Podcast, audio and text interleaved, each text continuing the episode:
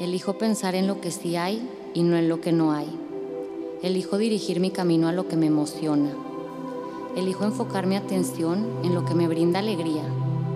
Elijo nutrir mi cuerpo con lo que le hace bien. Elijo despertar cada mañana reconociendo y usando mi poder para crear.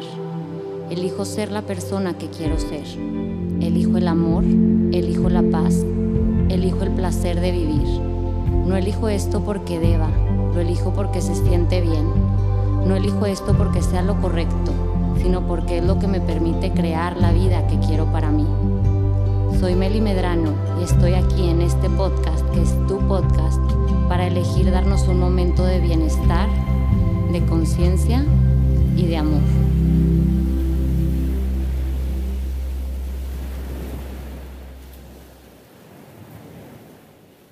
Bienvenidos y bienvenidas a un episodio más de Elegir es mi poder. Les platico que para este episodio elegí un caso que me encantó porque es cortito y resume mucho de los casos de algunas de las sesiones SOS que me han mandado esta semana.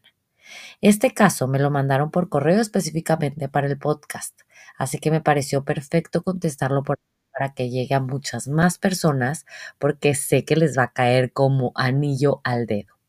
Sigo enferma, sigo mormada, sigo tosiendo con ataques de estornudos, así que esperemos aquí no tener estornudos como el episodio pasado. Ay, qué risa. Pero bueno, les voy a leer el caso de Vale, así la voy a llamar porque me pidió que fuera anónimo, ¿va? Entonces se los voy a leer tal cual. Aquí va. Hola Meli, qué gusto escribirte. Intentaré ser lo más breve posible, cosa que no me es fácil.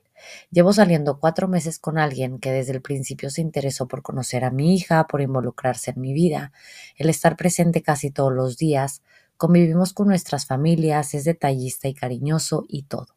Prácticamente somos novios sin título, lo cual a mí sí me hace sentir incómoda y claro que se lo he expresado, lo cual él me dice tipo cuando tú me lo pidas, etc., que notablemente es de broma.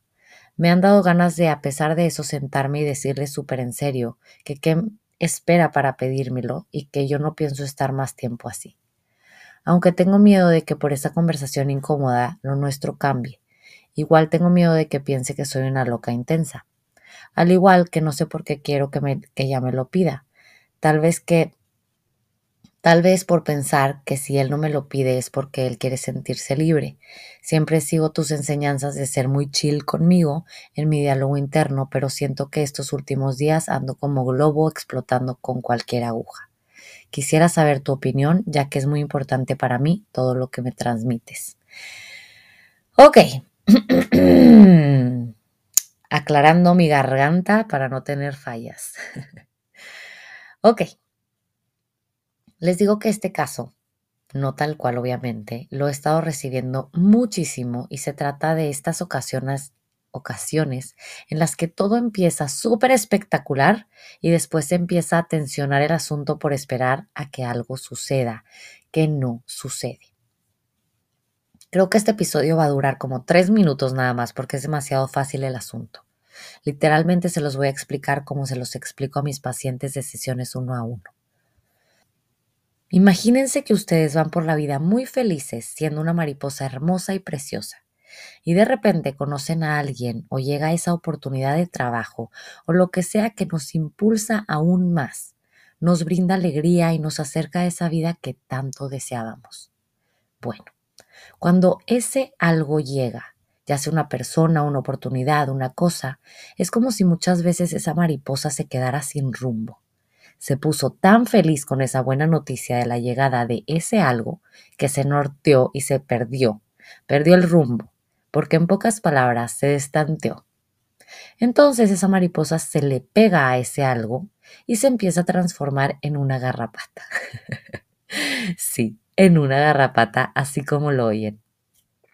Una garrapata que se le pega y se agarra fuertemente de ese algo para que, en este caso, la pareja de Vale la oriente, la guíe, le brinde alegría de ahora en adelante.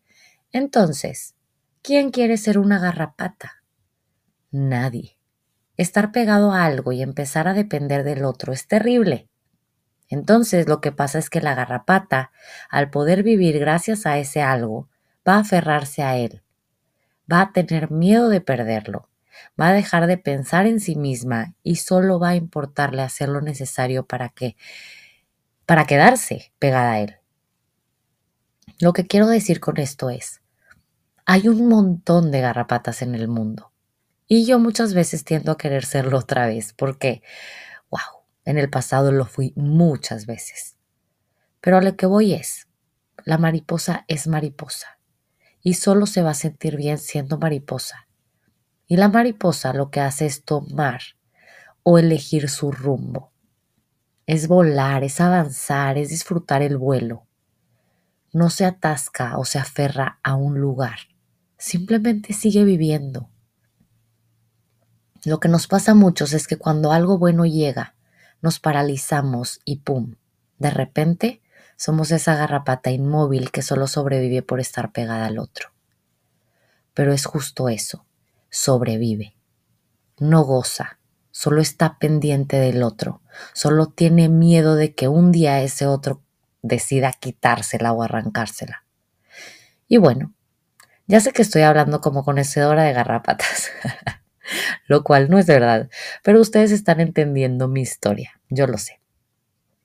La clave aquí es permanecer siendo esa mariposa, porque te aseguro que tú, vale, que me estás escuchando y todas esas personas que están reconociendo que son las garrapatas en estos momentos, van a darse cuenta de lo tanto que han olvidado ser esa mariposa que eran o esa mariposa que fueron en algún momento, que solo se preocupaba por lo que iba a hacer por ella misma por qué rumbo iba a tomar, por qué iba a hacer en el día.